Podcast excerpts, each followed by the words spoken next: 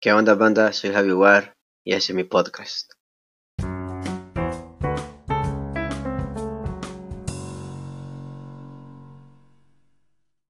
¿Qué onda banda? ¿Cómo van? Soy Javi War, loco, y estamos en un nuevo episodio aquí en Javi War 6. Pues mira, loco, esta vez va a ser algo interesante porque solo habíamos tenido músicos, cantantes, etcétera, en todo eso, en toda esa rama, pues esta vez, loco, nos venimos con algo diferente. Nos venimos con un tatuador, loco, y estamos hablando de Javier Osir. Bienvenido, Javi, ¿cómo estás? muchas gracias, viejo. Qué introducción más buena esa. Para que vea, para que vea. Está bueno, va bien, va bien. Buenísimo, Javi. ¿Qué onda? ¿Cómo vas? ¿Qué me contás? Fíjate que bien, vos ahorita iniciando un par de proyectos aquí en familia. Uno de ellos es ya como que independizar un poquito más el área donde estaba tatuando. Y mañana comenzamos ahí un negocito de pupusería aquí mismo en la casa. Entonces ahí a ver cómo nos va, con todas las ganas. Buenísimo, ahí mucha suerte, primazo. A ver, primo, comencemos con la serie de preguntas. ¿Cómo llega Javier al dibujo? Hablemos primero del dibujo, antes del tatuaje. ¿Cómo llega Javier al dibujo? Vale, fíjate que en un inicio yo no nací para nada con ese talento de muchas personas que de chiquito se ve que pueden dibujar. Incluso cada dibujo mi mamá me las hacía. Entonces me empezó a usar un montón cuando conocí el graffiti. Ya. Ahí empecé primero con letras, que es lo clásico, pero ya después vi a personas que hacían piezas enteras y que hacían un su personaje y les quedaba súper chido. Entonces yo comencé a hacer bocetos. Empecé mal, súper mal. No me quedaba para nada bien, pero poquito a poquito, entre más me fue interesando, más tiempo le iba dedicando. Y así fue que comencé con el dibujo. Buenísimo, entonces vos anduviste en el graffiti, andabas en este vacil de la cultura urbana. Sí, fíjate, eh, yo vivía, bueno, viví prácticamente toda mi infancia en Mariona. Ya. Entonces comencé yo solo, yo con lo que veía ahí hacer en el cuaderno, ya después conocí a un amigo que también le gustaba y ya nos animamos a ir a pintar un muro. Y ya después conocí a los que ahora son mi crew, que son los Young Artists, los ya. Y ya con ellos fue como que me terminé de agarrar escuela ahí. A ver, contame de tus experiencias como grafitero. ¿Cuál fue como tu experiencia más loca, se puede decir? Una vez, allí mismo en la colonia donde nosotros vivíamos, andábamos manchando las paredes como nos gustaba y un vigilante llamó a la policía. Entonces salimos corriendo con mis cheros a modo de ir a parar a la, a la carretera que la acababan de construir. Y viejo, mis cheros no sé cómo corrieron tan rápido, pero yo me iba muriendo, yo me iba muriendo y no veía el final del camino y no había dónde esconderme. Y yo corría, pero ya no aguantaba y cuando vuelvo a ver para atrás nadie nos venía siguiendo. Solo fue como que la, la paja que hicieron de empezar a seguirnos, ajá. Y, nosotros pero abatidos, viejo, abatidos. Y esa es una de tantas, vos sabés de que cuando estás haciendo graffiti ilegal, es bien común que eso te pase, pero esa vez sí fue bien risible porque no nos iba siguiendo nadie, solo nos hicieron el mate de que nos iban a seguir, pero nada, ahí por gusto corrimos. el ejercicio, primo, el ejercicio. Ah, pero ahí descubrí que tenía asma, viejo, porque sí que no puedo correr. buenísimo, Javi, buenísimo. A ver, entonces, mediante eso de andar vos en la cultura y aprender el arte del dibujar, ¿cómo nace el amor a la tinta? ¿Cómo llegas al tatuaje? Como te comenté al principio, yo no tenía la habilidad que tienen muchos naturalmente de dibujar. Y entonces yo comencé a adoptar un estilo bastante característico. Entonces ya las personas comenzaban a, a reconocer cuando yo hacía algo, porque me decían, mira, ahí había un pájaro que parece que vos lo has hecho, vos lo hiciste. Y yo ya les confirmaba que yo lo había hecho. Entonces, agarré ese estilo y en el 2015 hubo un Inktuber.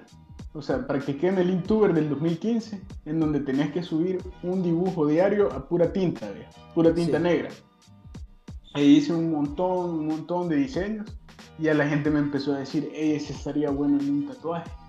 E incluso la gente me decía, mira, necesito que me hagas un diseño para un tatuaje y se lo iban a tatuar a otro lado. Y ya yo me empecé a tatuar mis propios diseños porque sí se miraban bien en un tatuaje.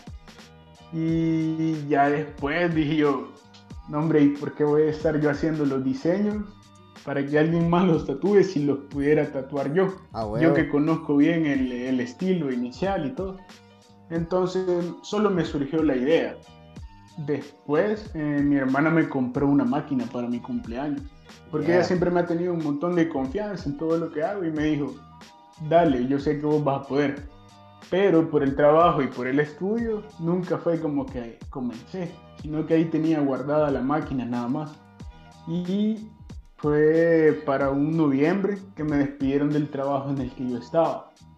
Entonces fue como que la oportunidad de que me quedó más tiempo y ya empecé a practicar, a tintearme ahí las piernas. Unos primos que yo se los agradezco un montón porque desde el primer día que me regalaron la máquina me dijeron, dale, tatuame. Y yo ni siquiera sabía cómo armarla. ¿ve? Entonces, a ellos fueron los primeros a los que tatué. Lo bueno es que no me cagué en ellos, porque no le quedaron mal. O sea, es una técnica más en realidad. Si vos estás bien acostumbrado a, a dibujar con plumillas, eh, ya el tatuaje solo es de acostumbrarte a la vibración de la máquina y a cómo la tenés que agarrar y es una técnica más bien. Si vos le pones amor, le agarras rápido. Sí, eso te iba a preguntar, fíjate, porque he tenido así como amigos que han comenzado a tatuar, vea, y he visto sus máquinas y son pesadas. Entonces yo me hacía esa pregunta, ¿cómo hace el tatuador para tener la máquina firme, pesando y que vibre? Y ahorita vos me acabas de contestar esa pregunta. Sí, es de acostumbrarte. Y fíjate que al principio también es de ser bien consciente, porque si alguien, si vos vas comenzando y de alguien te dice, mira, quiero que me hagas el rostro de mi mamá, entonces vos no te vas a pelar y le vas a decir, dale, Benito, y después vas a salir ahí en un meme, sino que empezar Sí, con sí. cosas sencillas para no regarla y que si la regas no sea tan evidente. Y ya de ahí vas agarrando más confianza con la máquina, más seguridad con la mano. Y ya sé ya que te puedes echar unas sus piezas algo grande y loca. A huevo. A ver, primo, y usted cuando va a comenzar a hacer un diseño para un tatuaje, ¿en qué piensa o cuál es su punto de inspiración para hacer ese dibujo? Fíjate que a mí me gustan un montón las aves. Eh, eso ya, eh, criterio propio, para mí las aves son los, los seres más maravillosos que existen, porque si vos te fijas de la naturaleza son los únicos que pueden andar nadando, patos, ahí tenés el ejemplo, huevo. pueden volar, pueden andar caminando en la tierra, o sea, son bien, se adaptan un montón a, a todos los ambientes que puedan tener.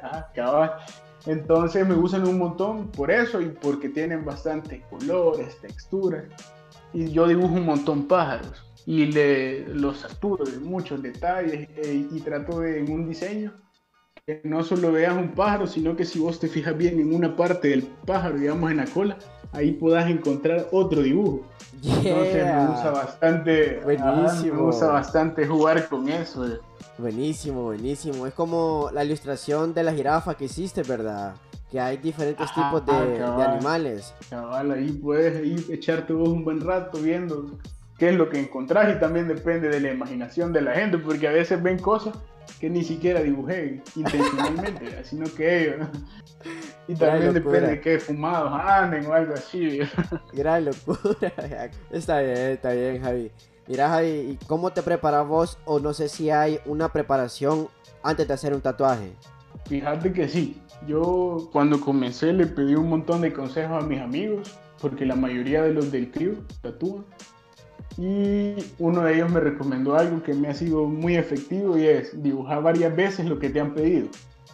Si la mayoría de veces los clientes piden qué se quieren hacer, ya tienen ellos un diseño. A huevo.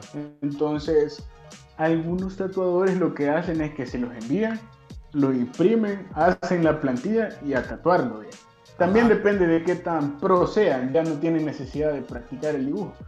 Pero a mí sí me sirvió bastante que me mandaban el dibujo, ya lo redibujaba yo varias veces hasta tener bien craneado el dibujo. Y ya cuando lo iba a tatuar, pues ya, ya se me hacía bastante fácil porque ya conocía todas las líneas, ya no estaba yo ahí adivinando. Y también pasa que a veces se te borra la plantilla un poco. Entonces, si te preparaste y ya conoces bien el dibujo y sus líneas, no te va a afectar mucho que se te borre un pedacito del dibujo porque ya sabes vos cómo es. Entonces, esa es la preparación, viejo. Tener ahí el dibujo desde antes, que te lo manden. O si ellos te lo piden, practicarlo bastante en papel y ya después hacer la plantilla.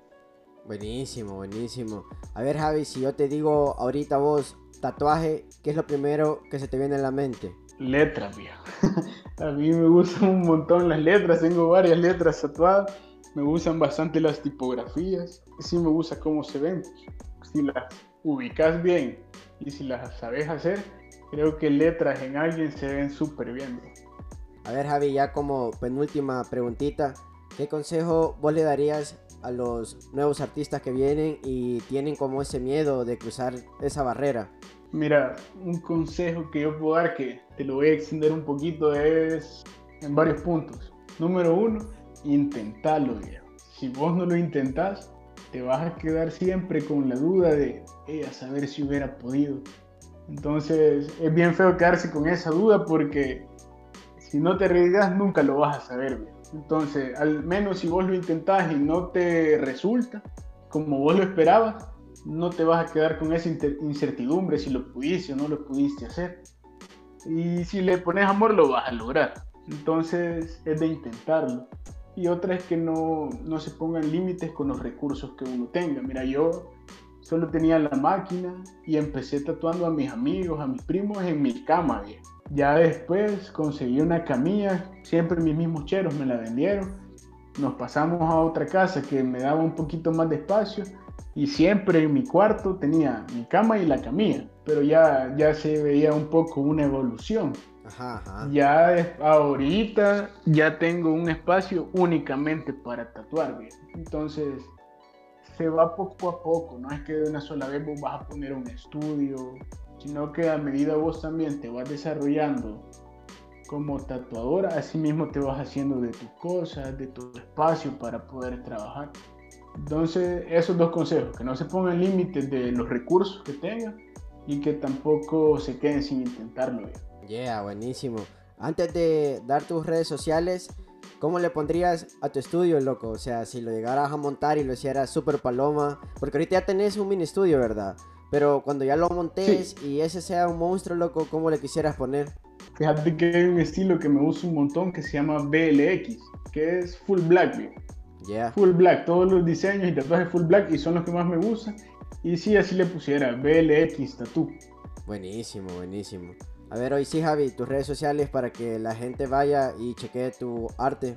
En Instagram salgo como Osir92, Osir con C, que es mi alias, Osir92. Y en Facebook salgo como Javier Osir. Es mucho más directo en Instagram porque ahí es como que solo subís la foto.